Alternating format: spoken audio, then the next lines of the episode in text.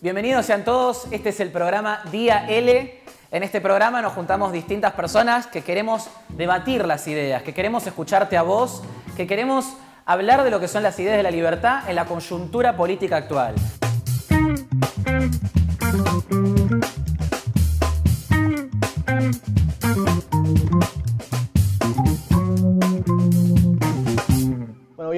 Nuevo programa de Día L. Hoy estamos acá con Diego Giacomini, escritor de varios libros, junto a Javier Milay, por ejemplo, el último, Libertad, Libertad, Libertad, en el cual proponen un montón de medidas para tomar eh, entre el- toda la batalla cultural que hacen los medios y en un montón de lugares. Bienvenido, Diego Giacomini, ¿cómo estás? Un placer estar con vos. Bueno, te quería hacer un par de preguntas para empezar. Eh, ¿Cómo empezaste a estudiar economía, a meterte en el tema? ¿Por qué te interesaste en, en la economía, digamos? Soy egresado de la Universidad de Buenos Aires, eh, con una especialización en ese momento en otro plan de estudio, que tenía un año de especialización, que ahora esas materias están en el posgrado.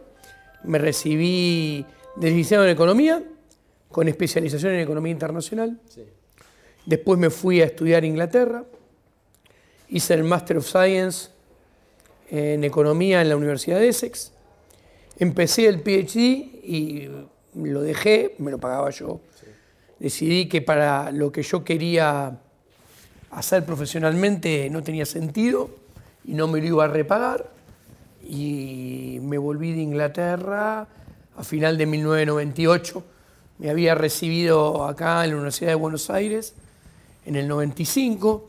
Soy estudiante de la UBA desde el 85, porque fui al Colegio Nacional de Buenos Aires, que es en la secundaria de la Universidad de Buenos Aires.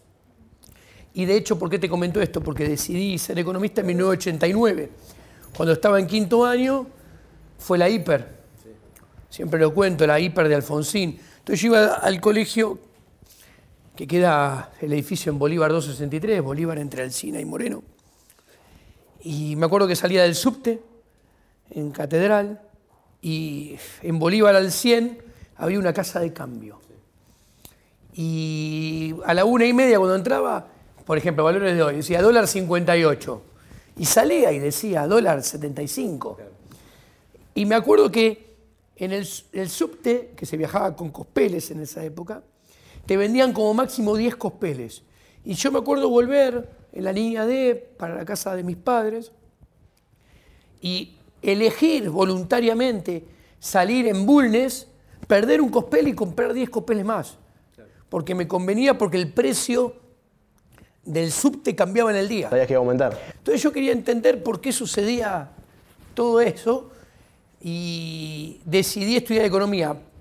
Además se agregó la situación que en quinto año tenía economía y tuve de profesora de Ciñé que enseñaba microeconomía en la UBA. Y fue el primer año que daba clases en la secundaria de Buenos Aires. Y me acuerdo que a todos mis compañeros le puso cuatro, cinco, y yo me saqué diez. Y, y me acuerdo que él no supo explicar los rendimientos marginales decrecientes, porque no sabíamos derivadas todavía. Entonces, en un momento no supo más cómo explicarlo, dijo, perdón, ¿alguien entendió? Porque si alguien entendió de ustedes, por favor, quiero que suba al- a la tarima y se lo explique a sus compañeros. Y yo subí, se los expliqué y todos entendieron. Dije, bueno, evidentemente todo debe ser lo Tenía mío. la, la capacidad de explicarlo y entender.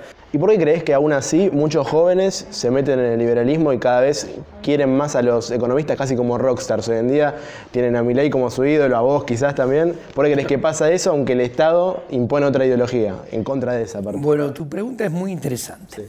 ¿Por qué es muy interesante? Primero, ante todo, que yo vaya por la calle y saque varias selfies por día, la gente me aliente, simplemente muestra en la profundidad de la decadencia que está nuestro país.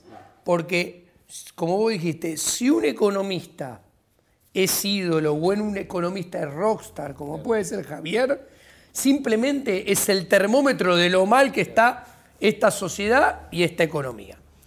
Punto número uno.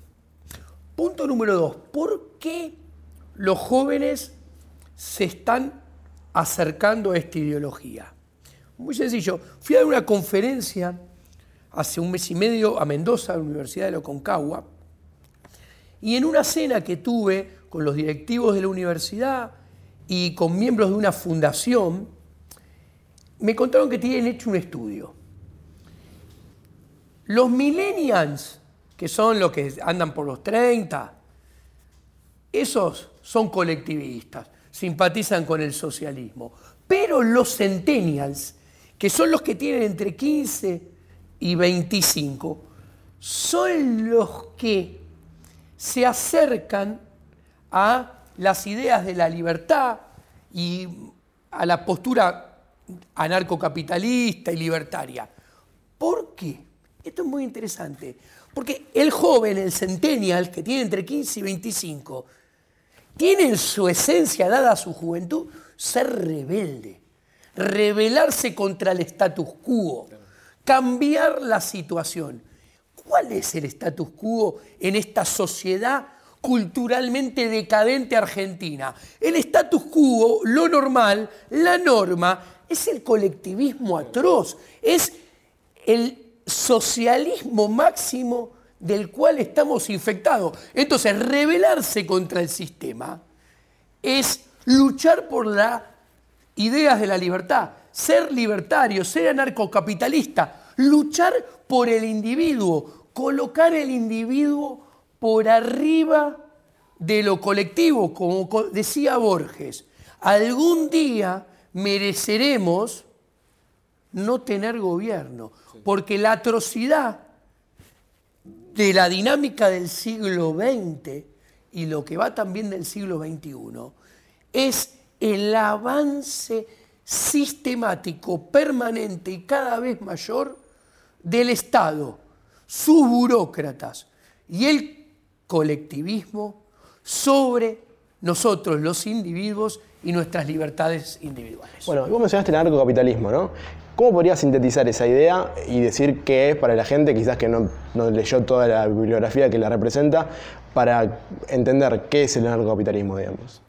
Hay una idea que es el faro del anarcocapitalismo, que no es otra que el Estado es nuestro enemigo. ¿Por qué es nuestro enemigo? Porque el Estado es coacción, es violencia física.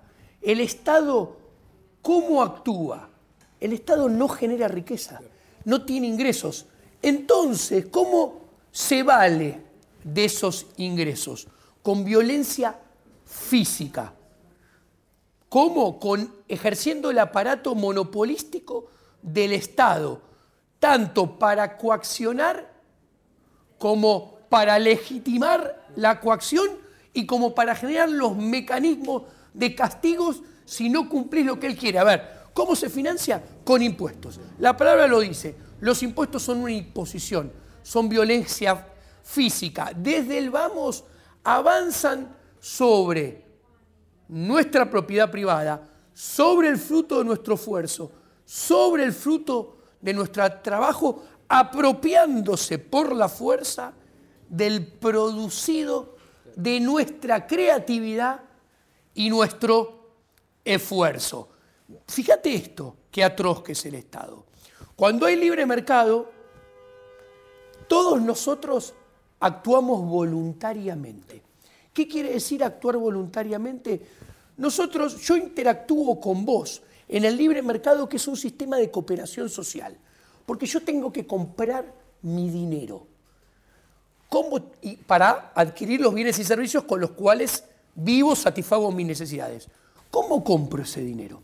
Ese dinero compro, primero tengo que pensar qué necesitas vos. ¿Qué te puedo brindar? ¿Qué producto? ¿Qué servicio de calidad y a buen precio te puedo ofrecer? ¿Por qué vos lo vas a adquirir solamente si ese producto te sirve. Entonces vos me vas a pagar voluntariamente, solamente si yo, entre comillas, con mi producto, mi servicio, te estoy proveyendo de algo que a vos te sirve. Entonces, en el libre mercado, cuando entramos en una transacción, nosotros dos entramos en esa transacción porque al menos a priori, ex ante, pensamos que los dos nos podemos beneficiar. Pará, nos podemos equivocar. Pero si nos equivocamos, rápidamente tenemos los mecanismos para enmendarlo. Vos no me comprás más mi servicio. Ahora bien, cuando aparece el Estado proveyéndote un servicio o con una intervención estatal que puede ser triangular, como un control de precios, como un control de tipo de cambio, como un control de la tasa de interés, o binaria, como la ley de presupuesto, los impuestos, el gasto público. Eh, ¿Qué hace?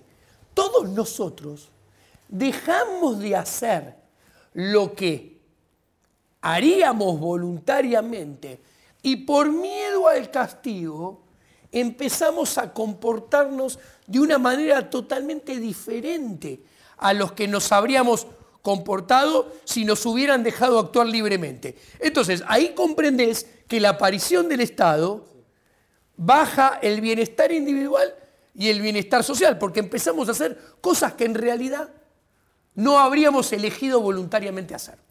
Y el anarcocapitalismo entonces, ¿qué representa ahí? La eliminación total del Estado, eh, digamos, y mi pregunta es, digamos, ¿cómo se aplicaría un anarcocapitalismo en un país donde antes fue estatista, digamos? A ver, a partir de, yo te dije que es la idea, el Estado, el enemigo, es la idea faro, farol, es una luz en el horizonte.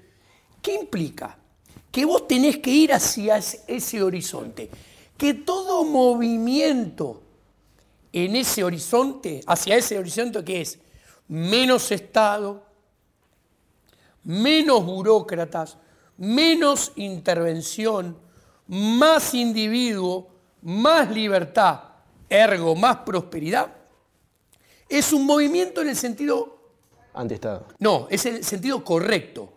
Además, como el faro está allá y vos solamente te vas acercando, al mismo tiempo esa idea faro te indica que todo movimiento en ese sentido es poco y que tenés que seguir avanzando en ese sentido intentando llegar a lo que Borges decía, alguna vez nos vamos a merecer que no haya Estado, que no haya gobiernos.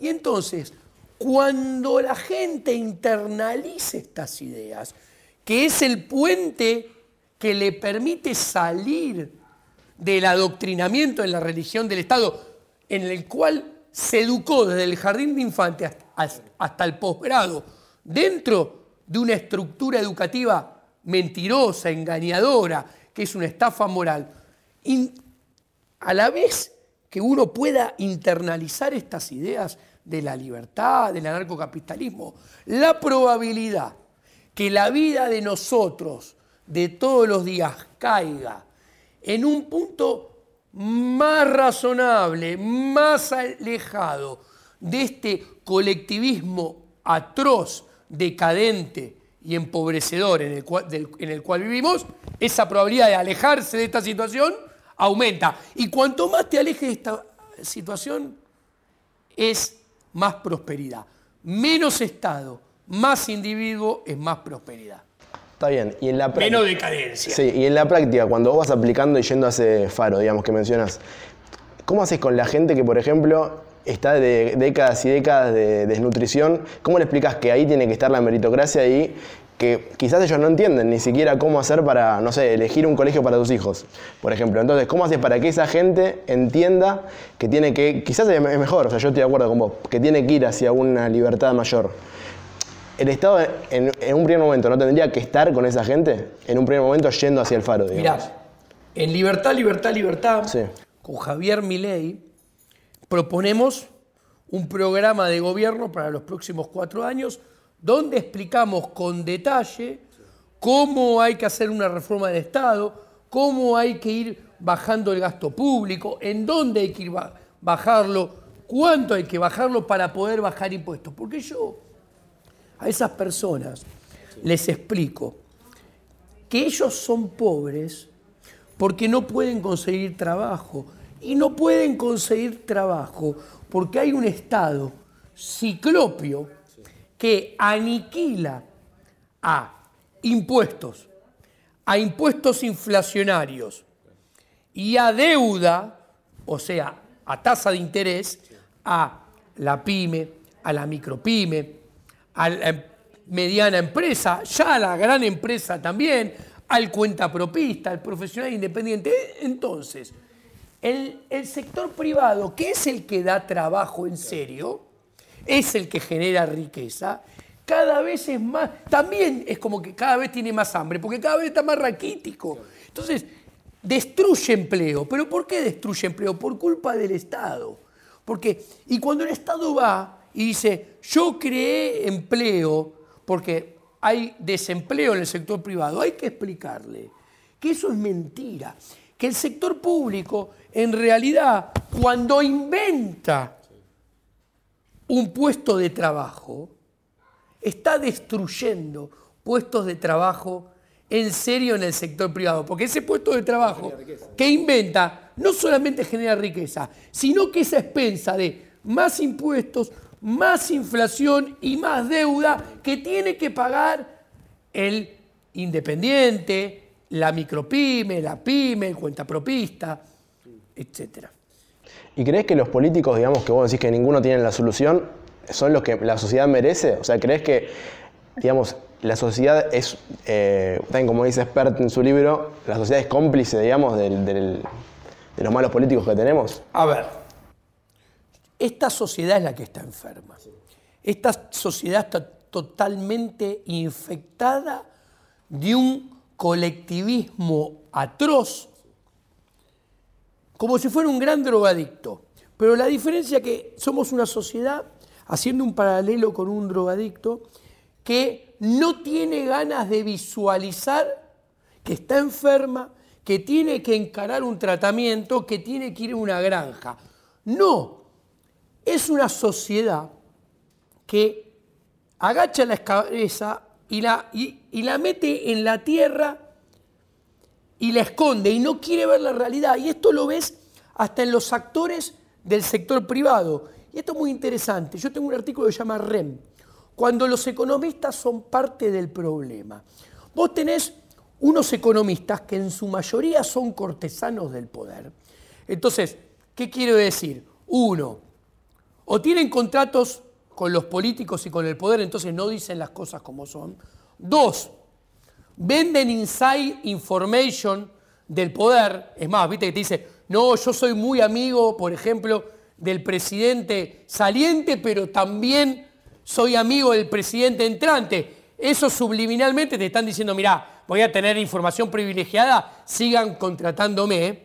O aspiran a ingresar a tener contratos con el Estado o aspiran a ser eh, ministros o secretarios. Entonces, en cualquiera de estas formas, ninguno te puede decir cómo son las cosas en realidad.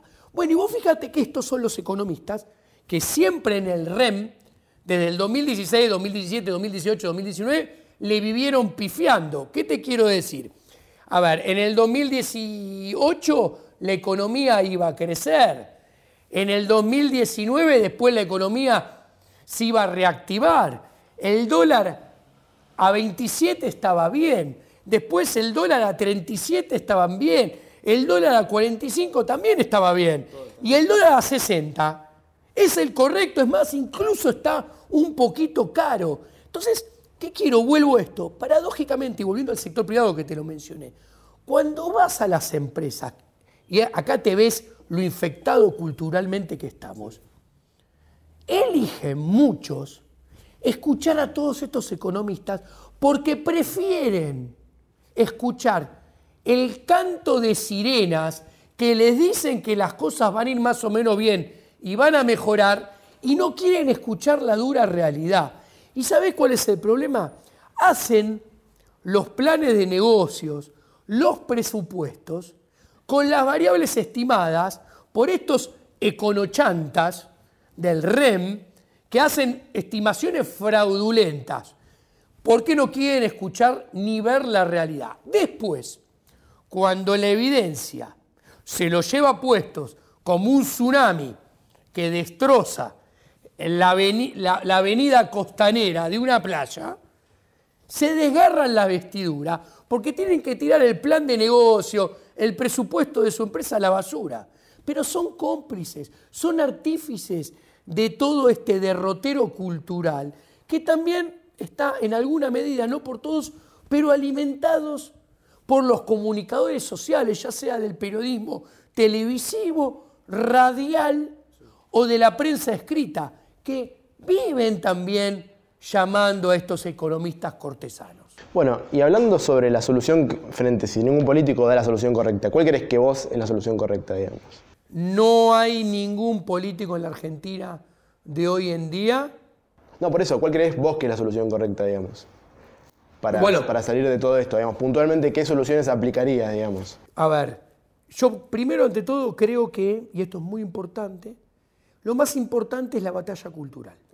¿Por qué? Porque los políticos no salen en un repollo. No es que nos va, los políticos son malos y los importamos de Marte. No, los políticos emergen de esta sociedad. Entonces son lo que son y reflejan las ideas de esta sociedad. Entonces, primero y antes que todo, hay que dar la batalla cultural para qué, para qué desandar el, el camino del colectivismo atroz de esta sociedad que piensa que el Estado tiene que intervenir a lo largo y a lo ancho de todos los mercados, de todas las esferas sociales de nuestra economía para solucionar nuestros problemas como si fuera, escuchá lo que te voy a decir, un seguro a nuestros fracasos. Y el problema que el colectivismo mella lo más importante que tiene el individuo que es la confianza en sí mismo para transformar las cosas, transformar la realidad y progresar. Ahí hay que, ahí hay que dar la lucha, porque para mí las cosas se transforman al revés de lo que dicen los políticos. Los políticos te dicen que las cosas se transforman desde arriba hacia abajo. ¿Por qué te dicen eso? Porque eso empodera a los políticos. Yo creo que como buen liberal, yo creo que las cosas se transforman desde abajo hacia arriba, desde el individuo hacia la política. ¿Por qué? Una vez que el individuo cambie su forma de pensar, va a demandar nuevas ideas. Y una vez que demande nuevas ideas, va a tener que aparecer una nueva oferta electoral que vaya a satisfacer esas nuevas ideas. Por eso primero tiene que cambiar el individuo. Hasta que pase eso, que falta un montón, digamos, yo por lo menos lo que veo es que falta un montón de tiempo para que la gente demande un político liberal. ¿No crees que hay que meterse en política para cambiar desde adentro las cosas?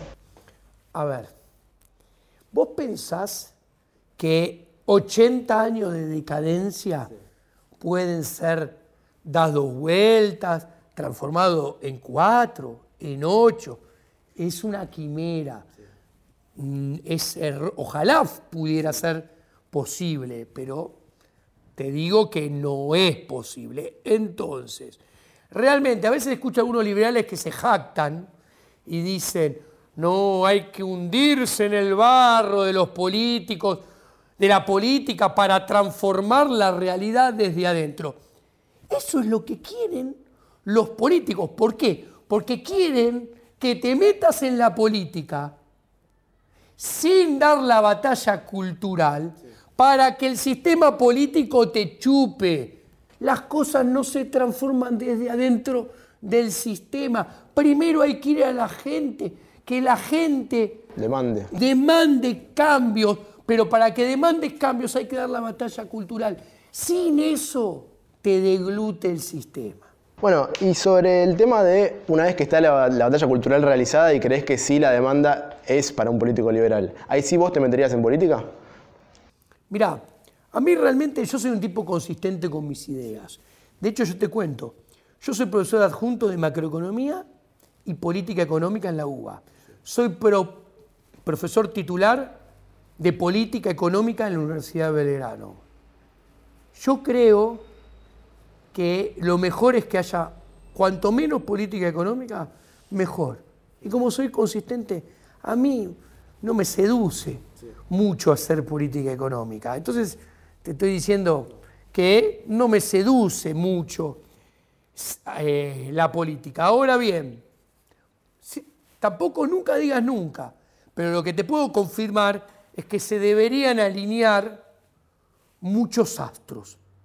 Si se alinearan todos esos astros en la forma que yo creo que se deberían alinear, junto a Javier Milei y Mariano Fernández, sí me gustaría ir al Banco Central para que no haya más Banco Central, no haya más peso, no haya más política monetaria, cerrar el Banco Central, hacer una reforma bancaria y financiera, decretar la libertad de monedas y que los argentinos elijan la moneda en la cual quieran transar y ahorrar.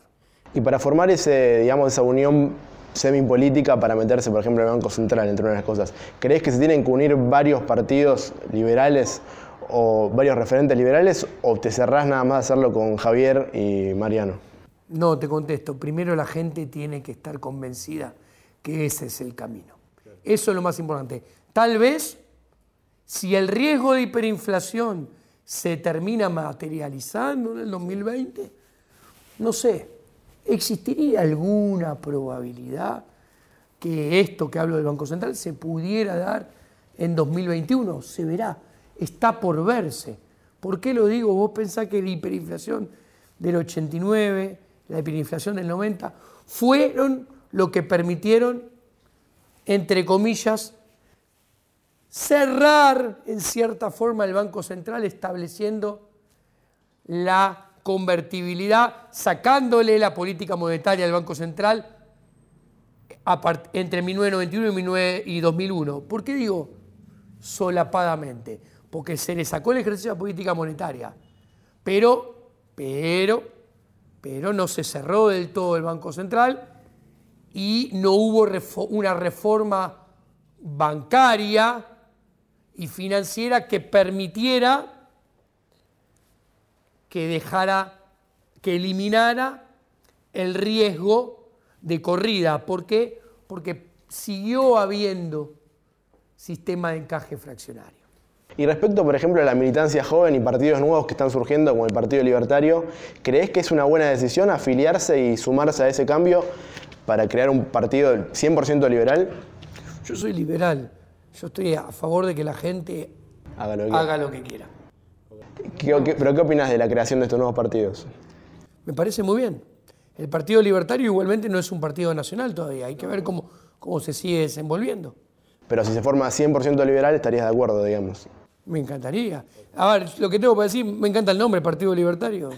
Ya de por sí el nombre me gusta. Bueno, vamos a pasar a otra sección ahora que me gustaría hacerte preguntas cortitas, ping-pong de preguntas y respuestas, que pueden ser por sí o por no, o eh, para que me respondas entre dos opciones, ¿cuál preferís o ninguna? Sí, dale. Bueno, primero, ¿estás a favor de despenalizar todas las drogas? Absolutamente, a favor que todas las drogas sean totalmente todas legales. ¿De despenalizar el aborto? Eh, a ver, yo estoy a favor que el Estado no se meta en ese tema. ¿El Estado cómo se mete? Haciéndolo ilegal. Entonces yo estoy a favor que se despenalice. Ahora bien, quiero explicar por qué porque yo creo que un espermatozoide y un óvulo unido desde el segundo cero no es una vida humana. Tiene que pasar determinado lapso temporal hasta que se convierta en una vida humana. Entonces, es vida desde el segundo cero, pero no es vida humana hasta determinado eh, momento. Entonces, se tiene que despenalizar. Ahora bien, como todo, el Estado no tiene que solventar ni pagar nada. Es privativo de la vida individual de esa mujer que tiene, desde mi punto de vista, mientras que no sea vida humana, derecho a elegir ser una mujer incubadora o no. A ver, es una discusión que no es de mi campo. Yo sé que hay biólogos y hay médicos que te dicen que avalan lo que digo, hay otros que dicen que es vida humana de cero. Desde el momento me parece que la discusión no está del todo saldada, hay margen de duda. Y si hay margen de duda, Lo único que puedo decir es que he sido muy criticado por otros liberales por esta visión que yo tengo. Si son liberales, les pido que me respeten. pensar, respeten lo que pienso. Otra pregunta similar, más. ¿Para vos existe hoy en día el patriarcado? Que dicen muchas feministas que estamos en una sociedad patriarcal. Mira, esto es interesante. Yo creo que a lo largo de la historia, la mujer ha tenido menos posibilidades que el, ser, que el hombre, perdón, porque por fruto de un, un fenómeno en 100% físico. El hombre tiene más fuerza que la mujer y ha utilizado esa mayor fuerza el hombre en pos de su propio beneficio y en contra de la mujer, coaccionándola físicamente. Y esa coacción físicamente fue la que permitió, permitió a partir de esa mayor fuerza física que se transforma en coacción física, en armar, por ejemplo, el aparato legal, que a su vez, como estaba ejercido como propio resultado de esta mayor fuerza física del hombre, que se transforma en coacción física del hombre, se transforma en, a la hora de impartir justicia, también en el pasado, esa justicia, a partir de esta diferencial de fuerza, no era impartida en forma igual para el hombre y la mujer. Ahora bien, estoy a favor de que la revolución femenina que cambie esto. Ahora bien, estoy totalmente en contra de que los partidos de izquierda y el Estado se apropien de esta lucha que desde mi individualismo la visualizo como legítima para transformarlo en una lucha propia que y se termine utilizando políticamente y en su propio beneficio utilizando la bandera como que ellos son los levantadores de dicha bandera. Puntualmente hoy en día, ¿para vos estamos en una sociedad patriarcal? ¿Sí o no? Hoy en día. Y yo creo, como te dije, toda esta inequidad basada en el diferencial de violencia física no ha sido eliminada por completo. Ok, se avanzó terriblemente, pero no ha sido... 100% eliminada. Exactamente. ¿Crees en Dios? Uf. ¿Sí o no? Qué pregunta. Eh, hasta hace un tiempito te decía rotundamente que no. Te podría llegar diciendo que sigo creyendo que no, pero hay determinadas, no sé cómo llamarlas, eh, energías que me han ido corriendo un poquito de donde estaba parado. Igualmente, a ver, no me embarco dentro de ninguna religión. Exacto. ¿Bolsonaro o Trump? Tampoco ninguno de los dos. ¿Ninguno es liberal? Ninguno es liberal y mucho menos libertarios. Son conservadores. Sí. Y esto lo explica muy bien Rothbard. Los conservadores, aliándose con los liberales clásicos, son los que mataron las, las ideas libertarias, que son las ideas originales de la libertad, y ¿sabes qué? Provocaron el, el peor mal de nuestras ideas. Perdieron la batalla cultural a manos de la izquierda y del socialismo. Pregunta relacionada, ¿liberalismo para vos es de derecha? No sé qué es de derecha. Claro, y la otra justamente, ¿crees en la clasificación derecha-izquierda? No. ¿No? ¿Con cuál crees? No creo. Es más, de hecho, los liberales, libertarios, que eran el, originariamente el partido de la esperanza, porque como bien explica Rothbard en su libro Hacia una nueva libertad, era el partido de las ideas radicales, del cambio profundo, del partido o las ideas que pateaban el tablero en serio, sus eh, diputados estaban sentados a la izquierda. ¿Crees que Argentina tiene posibilidades de tener un renacer liberal? Creo que sí. Ok. ¿El capitalismo es un sistema perfecto o el mejor? El mejor. ¿Querés dejar un mensaje para todos los liberales que nos ven? ¿Qué, mensaje le querés dar a esa Cámara? A todos los liberales tengo que decir, lo más importante y lo que tiene que estar adelante de todo es la batalla cultural. Y para la batalla cultural tenemos que utilizar todos los medios que tenemos. La tecnología nueva, la tecnología eh, intermedia y la tecnología vieja. Y la tenemos que esparcir en el proceso de la función empresarial que explica Huerta de Soto, que no es otra cosa que la acción humana que explica Von Mises. Tenemos que hacer que nuestros pares descubran esta información, la transmitan y se multiplique exponencialmente a lo largo de todos nuestros pares y vecinos. Es lo más importante de todo. Muchas gracias, Diego. Un placer enorme. ¿eh?